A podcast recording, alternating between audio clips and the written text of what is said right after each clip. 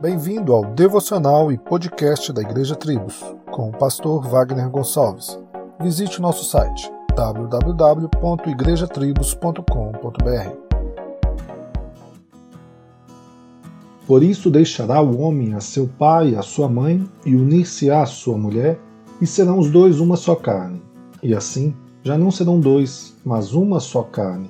Portanto, que Deus ajuntou, não separe o homem. Marcos 10, do 7 ao 9.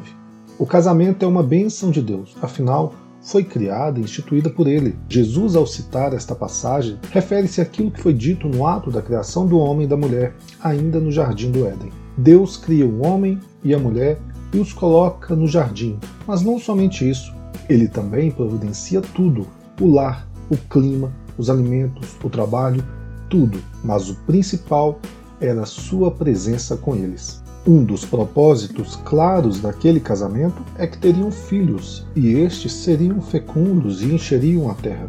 É um milagre imaginar que pessoas diferentes, tanto de personalidade quanto cultura e valores, um dia iriam se unir para formar uma nova família e se tornar uma só carne, como Deus declarou. A Bíblia é clara em mostrar que quem une duas pessoas, um homem e uma mulher, em uma só carne, é Deus. Isso através do matrimônio, que é a celebração do casamento e pela união de corpos no coito. O casamento diante de Deus representa a união mística que há entre Cristo e a sua igreja. E como vimos, a Bíblia começa com o casamento em Gênesis, que foi prejudicado pelo pecado, trazendo consequências trágicas a toda a humanidade, e conclui em Apocalipse com o casamento glorioso entre Cristo e a sua igreja. Glorioso porque Jesus, diferente do primeiro Adão, mostra para todos nós qual é o papel do homem no casamento, que é de amar, cuidar, proteger, salvar e morrer por sua esposa.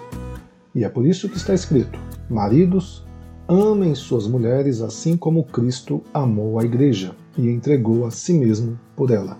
Efésios 5:25. Um excelente dia e que Deus te abençoe. Solos Cristos, dele, por ele e para ele.